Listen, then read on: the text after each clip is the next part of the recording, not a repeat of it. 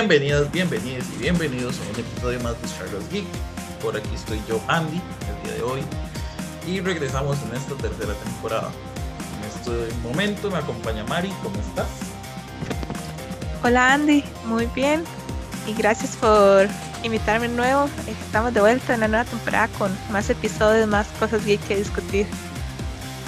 Y también tenemos a Pri. Pri, ¿cómo estás? Bien, por acá, feliz nuevamente por acá comentando sobre esos temas que tanto nos apasionan. Bueno, el día de hoy el tema es una de mis cosas favoritas en el mundo geek. Y me atrevo a decir que puede ser de los favoritos de muchos. Quizás no estamos felices con algunas adaptaciones, pero vamos a ir a poquitos. Pri, ¿cómo conociste a los X-Men? Cuénteme. En sí no recuerdo, pero sí me acuerdo que era una serie que de las tantas que tal vez a mis tíos les gustaba ver, entonces era como de las fábulas eh, o series que en su momento llegaban y como que todo el mundo nos sentábamos en la tarde a verlas. Y X-Men era una de esas que en la tarde se veía, sí o sí, y fue con la serie de los 90 que empecé con X-Men. Mari, ¿usted cómo conoció a los X-Men? ¿Cómo se acuerda usted que los conoció? Ok, eh, recuerdo que las primeras veces que vi y como cosas de, lo que, de los X-Men fue con la serie de los 90 Esa fue con la introducción, con el tema musical y todo esto, pero vi muy pocos episodios. pero vi muy, muy pocos episodios de esa. No fue como hasta un par de años después cuando Telequitica comenzó a transmitir X-Men Evolución esa serie sí fue la los sábados en la mañana. Ajá, esa sí fue la serie que ya me introdujo por completo a todo el mundo de X-Men, porque tocaba mucho sus historias y todos los personajes. Y fue gracias a esta serie que comenzó a ver a tanto el mundo de los mutantes. Ok, yo conocí a los X-Men como con 5 o 6 años. Daba, existía este canal Jetix y pasaban ciertos episodios de la serie de los 90 Recuerdo que en un momento también pasaban la serie Spider-Man y hay un episodio que es un crossover y yo decía como, ay, yo esto los conozco, este está y este está, ¿verdad? Luego recuerdo haber visto ciertos episodios de Evolution, pero le mentiría diciéndole que sí lo vi todo. Y recuerdo que también estaban dando Wolverine y los X-Men, que fue como por ahí donde yo dije, hmm, esto es interesante. Luego, pues uno conoce las películas y comienza a investigar más eh, ya como en 2016 sí comencé como a leer más los cómics y así. Y en 2018 me vi la serie Los 90 completa, entonces ese es como mi acercamiento a los X-Men. Y qué más les puedo decir. De hecho, de la serie de los 90 hay muchas cosas que me gustan, porque hay muchas referencias a distintos personajes, a distintos momentos del equipo, pero ya ahorita pasamos como a esas partes. Ahora sí, Mari, ¿cuál es su X-Men favorito? O sus X-Men favoritos. Tormenta. Aurora Monroe. definitiva. Respuesta definitiva. Aurora Monroe siempre va a ser mi mutante favorita. Ella es de mis preferidas. O sea, ella logró. Principalmente porque ella, bueno, por los poderes. Tiene como, creo que uno de los poderes más geniales de todas las X-Men. También porque logró liderar los X-Men por un tiempo. Eh, siempre era como esta ayuda a todos los demás estaba soportándolos cuando no puede encontrar sus poderes con sus estudiantes y con sus amigos. también el hecho de que era como una sacerdotisa africana e incluso llegó a ser como reina de Wakanda. Se casó con Black Panther. Ajá, entonces se la considera como una de las mejores de los X-Men. ¿Y usted? ¿Quién es su X-Men favorito, favorita? ¿O quiénes son sus X-Men favoritos, favoritas? En mi caso yo tengo dos. De hecho, la primera la coincido con Mari, para mi tormenta. Eh, por mucho lo que dice Mari y también porque el vacilón que a pesar de ese tiempo, eh, Tormenta tenía mucho voz y voto en lo que era en los textos, cosas que en su momento costaba mucho ver en superheroínas. Entonces era muy chiva que para lo que era el fin de los X-Men, Tormenta era muy importante. Y el otro es Rogue, porque me parece súper el hecho de tal vez robar varios poderes, bueno, tener un poder que le pueda robar cualquiera a cualquier otro y poderlos utilizar. Entonces, esos son mis dos favoritas. Bueno, en mi caso, yo le tengo un precio, pero así gigantesco al equipo original, que está conformado por Cíclope, que siempre me ha encantado, Cíclope es de mis personajes favoritos de X-Men. Hay cosas que no me agradan y hay cosas que usted le cuestionan, sí, pero eso pasa con todos los personajes. Luego, Bestia siempre me ha gustado, pero ya Bestia en su forma azul, ¿verdad? Y todo peludo, no, no cuando parece un mono. En esa parte no me gusta tanto. Iceman me gusta mucho cómo lo han ido desarrollando, la importancia que le han dado. Eh, Iceman tiene una las historias que más me gusta.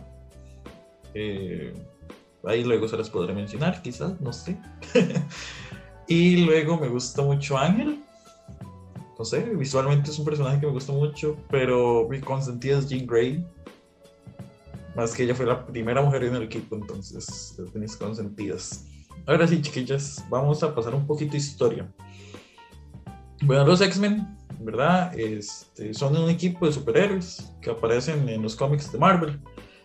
Y estos fueron creados por el artista Jack Kirby y el escritor Stan los personajes aparecen por primera vez en X-Men número 1 en septiembre de 1963.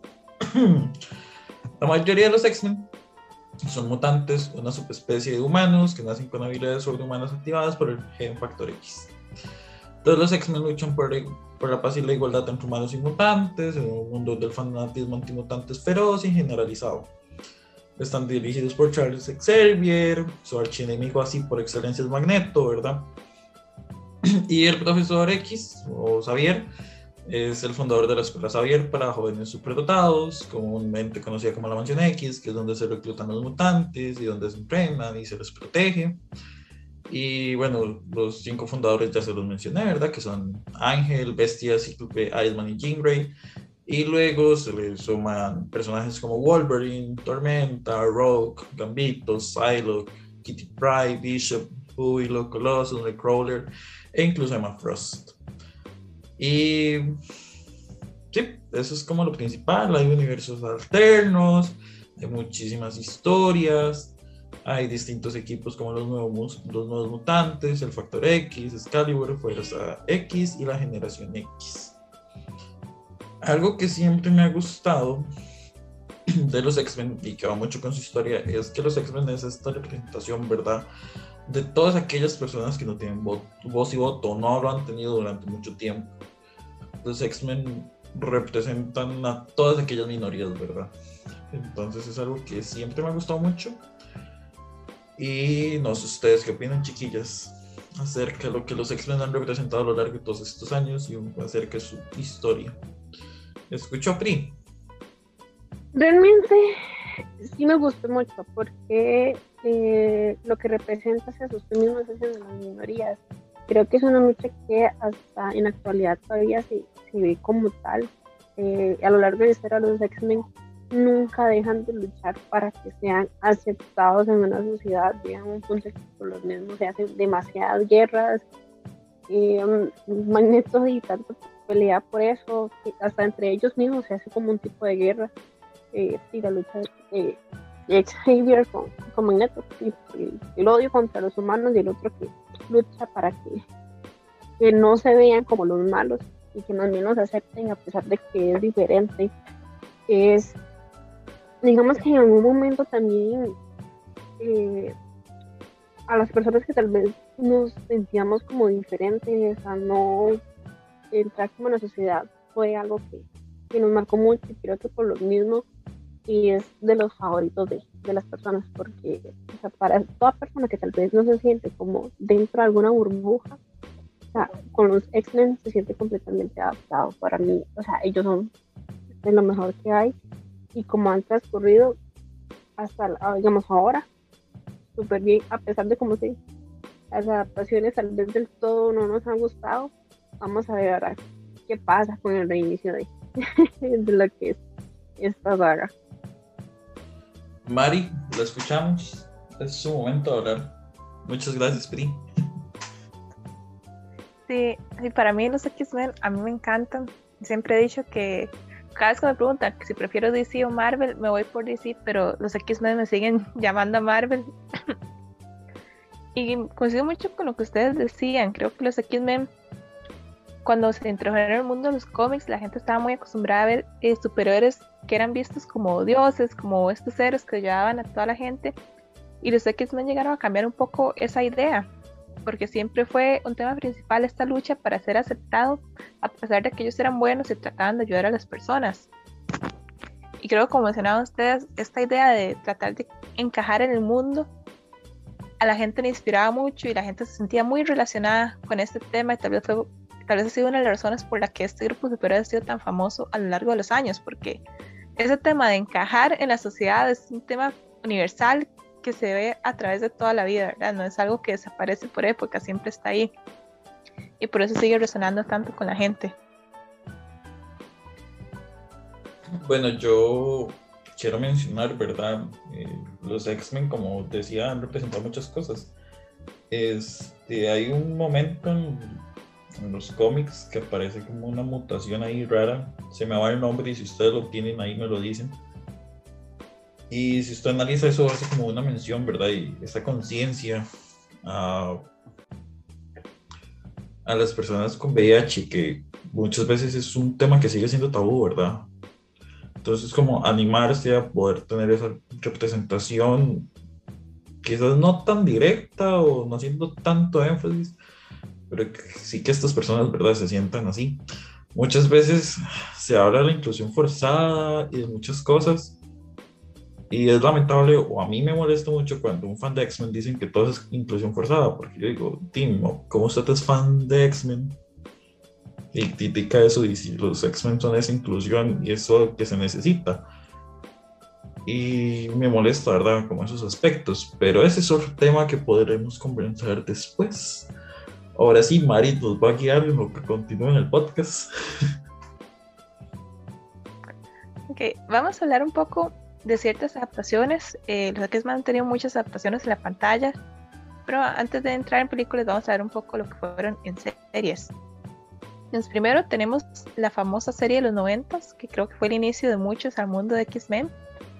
Esta serie transmitió desde 1992 hasta 1997 y cuenta con cinco temporadas. Los principales temas que se veían en esta serie era sobre todo el conflicto entre humanos y mutantes, que siempre está presente en los X-Men. Los temas con los sentinelas y apocalipsis, cuando comenzaban a perseguir a los X-Men. Se vio un poco el origen de Dark Phoenix, la parte oscura de Jean Grey. Y muchas otras historias que incluían los personajes principales de esta serie, que eran Wolverine, Tormenta, Júbilo, Bestia, Cíclope, Magneto, Gambito, el profesor y Rogue, que a veces aquí la llamaba Titania, no sé por qué, no sé si recuerdan el, el intro que decían todos y a Rogue la llamaban Titania ellos eran como el elenco. Wolverine le decían que A veces también. Exacto. Ellos eran como el elenco principal, aunque a veces también eh, se veían personajes a, a, lo largo de los episodios. Entonces, la serie fue bastante famosa y creo que fue la que impulsó las siguientes adaptaciones y las películas. Después de esta serie tenemos la que mencionamos al inicio de X-Men Evolución. X-Men Evolución tuvo un cambio con los 90 porque se orientó más para audiencias jóvenes o sea, a los personajes se les redujo la edad y la trama se basó en los X-Men lidiando con la secundaria y al mismo tiempo aprendiendo a controlar sus poderes. Se transmitió desde el 2000 hasta el 2003, si no me equivoco, Cartoon Network fue quien lo transmitió más que todo. En esta vimos un cambio en el elenco principal comparado con la de los 90. Se introdujo a Kitty Pride, a Core Warner y Evan Daniels y otros más como los personajes más principales. También teníamos a Rogue, al profesor y a Tormenta y muchos episodios se enfocaban como historias de origen y los estudiantes aprendiendo sus dones. También esta serie introdujo a lo que fue la Hermandad de Mutantes, que era un grupo liderado por Mystic y Magneto, y funcionaban como antagonistas en muchos de los episodios. Esta serie, si no me también llegó a tocar un poco el tema de Apocalipsis. Luego seguimos con Wolverine y los X-Men. Esta sí fue una serie un poco más corta, duró solamente una temporada en 2009 y se enfocaba en Wolverine y Bestia tratando de reclutar de vuelta a los X-Men después de que ellos se separaron en un accidente cuando Jenny y el profesor desaparecieron. Eh, la serie dicen que tuvo muy buena recepción con los fans, que era una serie interesante, pero cuando comenzó el universo de Marvel y estos problemas de licencias y todo, no hubieron más planes para nuevas temporadas. Luego tenemos el anime. El anime salió en 2011 y tuvo 12 episodios. El anime forma parte de un proyecto que tenía una compañía llamada Madhouse con Marvel y planearon atraer eh, muchos personajes al mundo del anime como Iron Man y Wolverine. La historia se enfoca más que todo en la trama de Dark Phoenix y Cyclops es como los personajes más principales de esta serie. Y se centra ese tema de Dark Phoenix, pero los X-Men viajan a, como a Japón para averiguar sobre mutantes que han sido secuestrados y buscan protegerlos. Si tú, como dije tú, como dos episodios, porque si era la idea hacer estas series como miniseries. Luego pasamos a un par de live actions que fueron un poco más conocidas, fueron producidas por Fox y por FX la primera fue Legión. Legión estuvo al aire por tres temporadas de 2017 a 2019 y la serie se enfocaba en David Haller, un mutante que se llama Legión y quien es hijo del profesor Charles Xavier. El tema principal fue que David fue diagnosticado con esquizofrenia, pero conforme avanza la serie se desarrolla la historia de cómo detrás de su enfermedad en realidad está relacionado con sus dones como mutante es importante aquí decir que a pesar de que este personaje es hijo del profesor, David es más como un antihéroe y muy pocas veces se le ve aliado de los X-Men. Entonces esta historia de Legión es bastante diferente a lo que se vio en las series animadas. Ya no era como X-Men tratando de salvar el mundo, sino era como este antihéroe tratando de encontrar su lugar en el mundo. Luego tenemos una de las últimas series de live action que fue The Gifted, este duró dos temporadas y fue cancelada en 2017, a pesar de que tiene muy buenos reviews y comentarios, dicen que era una serie muy buena. Y la historia se centra en un mundo donde los X-Men ya no existen y los mutantes son perseguidos por el gobierno. La historia principal es una familia que se da cuenta que sus hijos tienen el gen mutante, entonces comienza como esta carrera contra el gobierno y terminan uniéndose en un grupo de mutantes que viven ocultos eh, tratando de superar estas restricciones que tiene el país. Esas son como las adaptaciones más conocidas que tenemos. Bueno, yo voy a opinar de dos de estas adaptaciones y luego les doy el chance. Primero hablo de la serie de los 90. Para mí es la mejor adaptación de toda la trama de Fénix y Air Fénix. Y me gusta mucho la adaptación que tienen de Apocalypse. Y aunque a mí no me gusta la Navidad, me gusta el episodio navideño de los X. Me resulta muy tierno. Y el último episodio me hizo llorar. Ese final de temporada fue muy, fuerte. Este, ¿Qué más les puedo decir? Y me gusta mucho el anime. Me lo he visto como unas tres veces y me gusta un montón porque eh, muestran como toda esta parte de ciclo, pero verdad, de todo el proceso de, de, duelo, por así decirlo, que tiene después de las cosas que pasan. Y este, también me gusta el bestia de esta temporada, bueno, de este anime. Wolverine es Wolverine, pero si no lo han visto, se los recomiendo. Ese está en Netflix. Y sé que la serie de los 90 está en Disney y me parece que X-Men Evolution está en Disney también. Ahí me confirman. Pri, sus observaciones con respecto a estas adaptaciones. Ah, sí, pero seleccione dos para que opine. Híjole, bueno, en realidad sí podría, nada más, porque, digamos, Wolverine y los X-Men recuerdo haber visto unos cuantos realmente. De, en ese caso de adaptaciones, sí, pues miento completamente. Yo lo que poco conozco de X-Men como cómic como tal, lo conozco por ustedes, perfectamente me he educado en ese asunto, conozco como muy básico en ese sentido, algunos que otros tal vez que en su momento me han llamado la atención como buscar lo que sé, pero realmente de ahí es que sí, yo me, a mí, yo inicié con, con los 90, o sea, viéndolo en la tarde en Cartoon Network, me acuerdo que también lo daban en el 7, o en los dos lugares la vi, la verdad. y, también recuerdo, y me encanta de X-Men Evolution, la vi, tanto cuando la daban en Cartoon Network, también la daban en el 7, entonces la vi como los fines de semana que la daban en el 7 y entre semana cuando la daban en Cartoon Network. De hecho, sí, las dos están, pero el problema, de hecho, Wolverine y los X-Men también están en Disney Plus. Eh, las otras tres no los he visto. Y X-Men Evolution sí está en Disney Plus, pero el problema es que tienen que verlo con un VPN porque está pero solo para Estados Unidos para latinoamericanos está. Y ahora sí, es el turno de Mari. Tiene dos para que hable de ellas. Ok. La primera que voy a hablar, obviamente, es X-Men Evolución. Porque como dije, fue mi introducción a los X-Men. Y creo que la recomiendo mucho si usted no conoce a los X-Men. Porque muchísimos de los episodios se enfocaban en historias de origen, en información sobre los poderes, de dónde venían los mutantes. Entonces es una serie muy interesante para conocer el origen de estos héroes. También me gustaba mucho esa serie porque, como dije, introdujo a la hermandad de mutantes. Era como este grupo antagónico los X-Men y tienen personajes muy interesantes. La segunda que voy a hablar, mmm, creo que va a ser de la de los noventas, porque sí fue una serie muy icónica, a pesar de que dije que vi muy pocos episodios, es una serie muy muy buena. Y tenía como muchos personajes interesantes, la animación era genial. Entonces creo que esas dos son un must. Si quiere entrar en el mundo de X-Men, les recomendaré mucho que vean esas dos.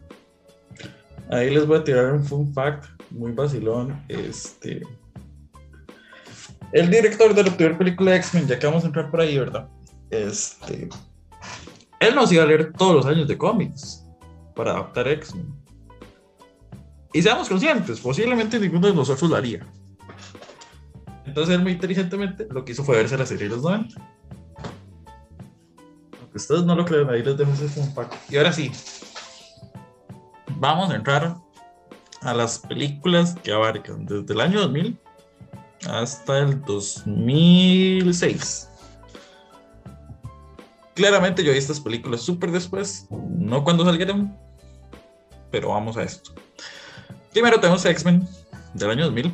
Es la primera parte de los X-Men, ¿verdad? Donde nos presentan a personajes como Wolverine y Rogue. Y están en un conflicto porque el profesor Xavier y los X-Men y la hermandad de los mutantes, ¿verdad? Que esto es dirigida por Magneto. Entonces Magneto tiene la intención de mutar a los dirigentes del mundo en una cumbre de las Naciones Unidas con una máquina que construyó para así lograr la aceptación de los mutantes. Pero Xavier se da cuenta de que esta mutación forzada solo tiene resultados de muerte. Yo esta la vi el sábado otra vez. Pero voy a dejar que primero hablen ustedes. Entonces, Mari, cosas que le gustan de esta película? Ok.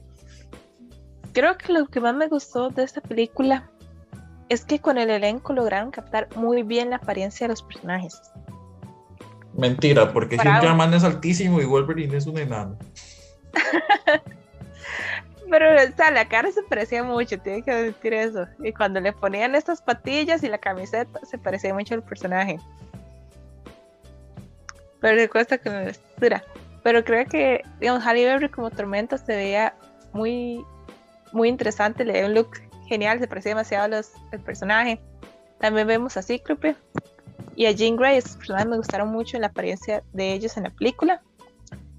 Y también me gustó un poco que el tema principal eh, se metieran de una vez a esto de conflicto entre humanos y mutantes. Y como mencionabas, el tema principal de X-Men, entonces me gustó mucho que desde el inicio tocaran esos temas. Sí, cosas que le gustan. Coincido con Mari con, ah, excepto que obviamente Hugh Jackman no muy mi verdadero Wolverine. Sí siento que la pegaron con todos los personajes, lo que fue como, como se ven en los cómics y la película la pegaron súper bien eh, siento que como hicieron la historia, también la verdad es que se la jugaron bastante. Para hacer la primera adaptación, se la jugaron con, con bastantes circunstancias en la historia, como lo fueron formulando y el hecho de que los personajes se parecieran, perdón, los actores se parecieran bastante físicamente a, los personajes ficticios. Ok, cosas que a mí me gustan, lo que ustedes mencionan. También considero que es una película muy adelantada para su época. Así lo veo yo y algo que me gusta mucho es el maquillaje Mystique. Para mí es la mejor representación de Mystique que nos han dado. Ahora, cosas que no me gustan. Que le dieron demasiado protagonismo a Wolverine. Y Cíclope nunca termina siendo líder que es. Pero eso es algo de verdad, opinión personal. Mm, creo que por el momento eso. Bueno, y no me gusta mucho el aspecto de Rogue. Y cosas que no le gusten. No me gustó el melodrama de Row con el, eh, no me sé, perdón, ignorancia, porque siempre se me olvida, el, el del poder del hielo. Y Iceman. Iceman. Y desde que la primera película también hiciera el famoso pleito del triángulo amoroso de Jane, Cíclope y Wolverine. Ari, cosillas que no le gustan. Lo que ustedes decían. Creo que, bueno, también hay que tomar en cuenta antes de decir esto que eran muchos personajes para una sola película. Pero igual que creo que muchos de ellos fueron puestos de fondo. Como sapo.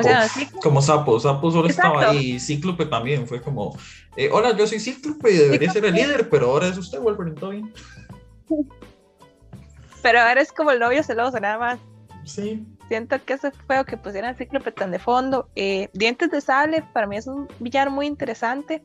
Y lo dejaron como un matón de magneto que ni siquiera hablaba.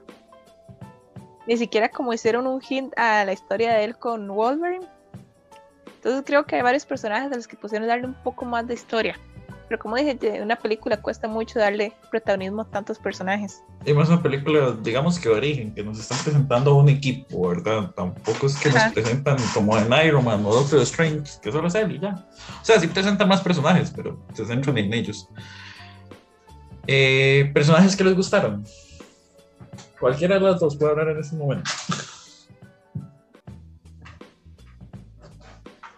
Wolverine y Tormenta. Para mí, Tormenta, siento que Jean no me la explotaron tanto en esta película. Aunque me gusta mucho cuando está como en las Naciones Unidas, dando un discurso. Esa escena me gusta mucho. Mari, personajes que le gustan. Ok, a Tormenta. Me encanta Halle Berry como Tormenta. Pero para mí, Ian McKellen, Patrick Stewart como Magneto y el profesor son geniales. este casting ha sido como uno de los mejores en películas de superhéroes. Porque ellos, los actores, tienen como esta química. Bueno, son muy amigos en la vida real, pero igual tienen como esta química de amigos vueltos enemigos por sus ideales opuestos. Entonces, esa relación entre ellos en la película se explora muy bien. Entonces, me encantan ellos dos. Hablemos de la segunda película esta película se estrena en 2003 y se conoce como X-Men 2. Bueno, ese es el nombre, es que se conoce, es que es el nombre. En la película, el coronel William Stryker interroga a un magneto que está preso, ¿verdad? Y utiliza métodos de control mental para que le revele los secretos del Instituto Xavier y de su dispositivo cerebro. Y Stryker ataca a la mansión X, y utiliza a Xavier para localizar a los votantes y todas esas cuestiones. Los X-Men deben de colaborar con la hermandad, ¿verdad? Para prevenir el genocidio. Mientras que Wolverine descubre que Striker está relacionado con su pasado y que fue el responsable de la unión de Adamantium que esqueleto. Empecemos igual, con lo que nos gusta. Pri. ¿Con qué me gusta? Cierto que acá con los otros Striker y empezamos ya con los orígenes y por lo menos de uno como tal.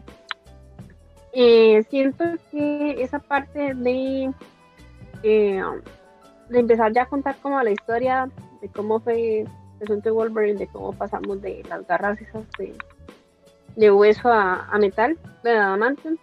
Y también me gustó mucho eh, como el trabajo en equipo, que es, bueno, sea, como sea, este, sí se vio como un poquitito más de acción en esta segunda que en la primera.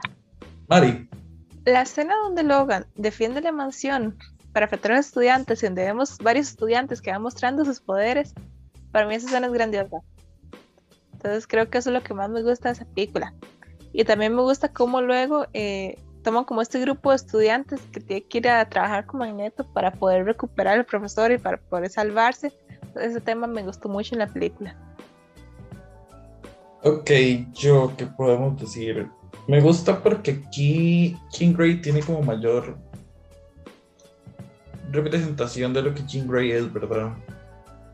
Me gusta mucho la escena final donde ellos lo aparecen así al presidente. Me gusta mucho que en esta meten a Nightcrawler. Es en esta, sí, sí, es en esta.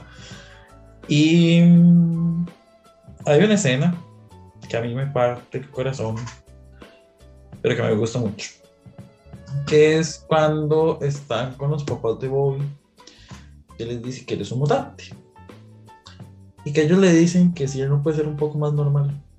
Vean, eso me desgarra el alma. Eso tiene un peso, ¿verdad? Emocional, pero es una de esas escenas que a mí siempre van a quedar guardadas. Cosas que no les gustan. Escucho mal. Antes creo que tengo que conseguir con esa escena de Bobby. Pero creo que lo que le dices es un poco de que si has tratado de no ser un mutante. Eso es tan. Eso es una frase tan real que sí llega un poco a esa escena. Ok, eh, cosas que no me gustaron. La verdad, esta película nunca fui fan de lo que mencionaba Pris, de ese triángulo amoroso entre Jean, Logan y Cíclope, y no me gustó para nada como lo metieron en esta película. Más que todo porque se ve como si solo Logan estuviera interesado.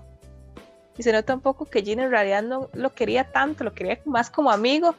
Entonces, como un romance unilateral y no, no me gustó para nada. Sentí que lo que estaba metiendo ahí como relleno, pero no, no iba a llegar a ningún lado. ¿Sí? A eso, profundizaron más la parte de eso como em, de Wolverine y sobre todo, digamos, súper bien, lo último que aprende todo, Jean llega a superar el poder de la madre para poder ayudarlos a salvar, pero siento que llegar y matar un personaje tan importante y tan principal en la segunda película, eh, para nada me gustó. Ok, voy yo. Me agarro lo que dice Ceprim. King Grey es un personaje muy poderoso, muy importante. Y para mí la mataron muy sin gracia. Jean Grey pudo haber muerto de una mejor forma. Ahora sí, hablamos de personajes que nos gustan. En esta me gusta mucho Iceman. Debo reconocerlo. Y aquí Rogue me cae mejor. ¿Y usted personajes que le gustan? Me gustó Rogue en el sentido que ya la chiquita dejó de hacer berrinche y ya coopera. Y sea como sea, sí es cierto, se me quedó Nightwing. Nightwing es otro que me gusta más por la historia de, de, de él, quiénes son los papás. Pero eh, sí, eh, sí como... ¿Cuál personaje, Pri? Eh, Night, Night, Night, Night, Nightwing. Nightcrawler. Perdón, Nightcrawler, perdón. Sí, yo Nightwing no, Nightwing Nightwing no es está aquí. DC. Sí, yo suave. Perdón, Nightcrawler, perdón. Nightcrawler. Perdón, lo siento. Mari, le escucho, personajes que le gustan. Nightcrawler me gustó mucho, pero para mí quien se lleva eh, aquí lo mejor La peli es película. Pyro. Ajá.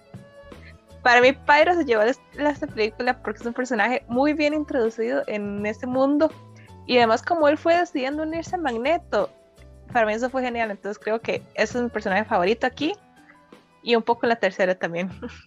Ok. Bueno, la tercera sale en 2006. Para mí esta es complicada de explicar porque está adaptando dos cosas al mismo tiempo, ¿verdad? Tenemos una adaptación a Phoenix, pero en realidad te están adaptando a Phoenix. Y tenemos una adaptación a cierto momento en los cómics, se me va el nombre, chiquillas, si lo tienen por ahí me lo recuerdan. Que es como cuando se está buscando la cura, ¿verdad? Para usted dejar de ser mutante. Entonces, y lo único que vemos de Ángel es como eso. ¿Cómo voy a dejar de ser mutante? Y que Rogue escucha esto, entonces Rogue quiere ir a dejar de ser mutante, ¿verdad? Mm, cosas que les gustan. Empieza Mari. Ok, mm, la verdad esta película me gusta mucho, casi que todo fue una de mis favoritas de los X-Men. Y a pesar de que no tuvieron mucha participación varios personajes, me gustó que introdujeran tantos. Puede que tuvieran unos segundos en pantalla, pero me gustó que se fueran más a los cómics y dieran cuenta de personajes que tenían muy poca participación en los cómics, pero igual le dieron como sus escenas en esta, entonces me gustó mucho esa parte. Di. Yo nada más puedo decir que me gustó Kitty. Este, no, no, me gustó la participación de Ángel, este, y la, eh, y no sé, es que en realidad esta película como tal no, no fue como mi favorita porque siento que hicieron como un arroz con mango, quisieron meter muchas cosas a la vez y, o sea, y nada funcionó, o sea, no, no es mi favorita realmente. Tengo más cosas que no, y sí. Bueno, yo este, me gusta porque aquí sale bestia. sale Ángel, entonces de cierta forma veo el equipo original, ¿verdad? Ay, no sé qué decirles, qué van a decirles. Bueno, me gustó mucho una escena que es en el bosque, que está Magneto, ¿verdad? Como con su grupito y es, toda esa escena me encanta. Y bueno, me gusta porque sale Juggernaut, es interesante. Ahora sí, yo voy a empezar con las cosas que no me gustan. Es un arroz con mango. Y me duele mucho decirlo, pero la película nunca aterriza porque no saben qué están adaptando. Están pasando dos cosas al mismo tiempo que usted se pierde completamente. Y la batalla final mmm, me quedó debiendo. Y como muere Jean y por quien la mata, también me quedó debiendo. Prin, cosas que no le gustan. No me gustan. Eh, el hecho de despertar al Fénix, cómo revivieron a Jean, eh, el asunto de que terminan de hacer como eh, que el, es el mutante son, es una enfermedad, entonces agarramos una vacuna para vacunarlos y que se curen este, el hecho de la batalla como tal, y volvemos a lo mismo, el mismo triángulo amoroso, Wolverine, Cíclope, para terminar de matar, el héroe de la ciudad ama, que ama, el Jean Grey, la termina matando. Ay, no, o sea, no, Rafa, no, no puedo con esa película. Para mí ese final fue como el de Juego de digamos. Yo no matando a Daenerys, ya. Y yo suave, yo esto yo ya lo había visto. Mari, cosas que no le gustan. Ok. Creo que solo a mí me gustó de nosotros tres entonces. la película. Okay, a mí me gustó la película. Pero no puedo decir que me encanta que es la película, ¿verdad? Yo leo más los fallos que las cosas buenas, pero. Pero se deja ver, se deja ver. ok, solo decir una cosa. Bueno, tengo varias, algunas que me gustaron, pero lo que le hicieron a Cíclope. Yo odio eso por completo porque desde las otras dos películas lo venían tirando de fondo, de fondo y aquí se desciende por completo. Y lo cual estuvo muy mal porque Cíclope, como decíamos, ha sido uno de los personajes principales de X-Men en muchísimos cómics, en muchísimas series. Entonces tirar un personaje tan importante al fondo y después matarlo eh, fue un desperdicio de personaje, la verdad. Mari, de todos los idiomas que hay en este planeta, usted decidió hablar con la verdad. A mí me duele lo que hace a Cíclope, pero me duele, siempre me ha dolido, porque no es la primera vez. En el segundo episodio lo vamos a retomar, pero siga, Mari, cosas que no te gustan. Ok, eh, ¿qué más? Un poco que le alteraron a Dark Phoenix los poderes como para coincidir con la trama de la película. Porque como que se ve que tenía poderes similares a Magneto y eso, entonces no sé, no. Como que no coincidía muy bien eso con Dark Phoenix para mí. Y ahora sí, hablamos de personajes que nos gustan. Este. De Bestia me gusta.